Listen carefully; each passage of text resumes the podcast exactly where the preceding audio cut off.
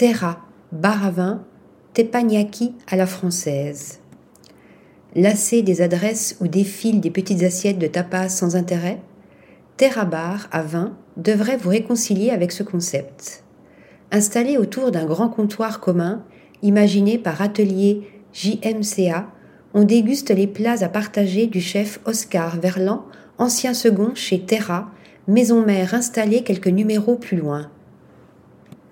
Knepfels et champignons sauvages avec leur crème de pecorino, encornet, piquillos et sauce à l'encre de sèche, ou encore onglet de bœuf façon feu. Tout est préparé minute et minutieusement dressé, puis savouré accompagné de vin triés sur le volet, avec une large sélection de vignerons et de vignobles.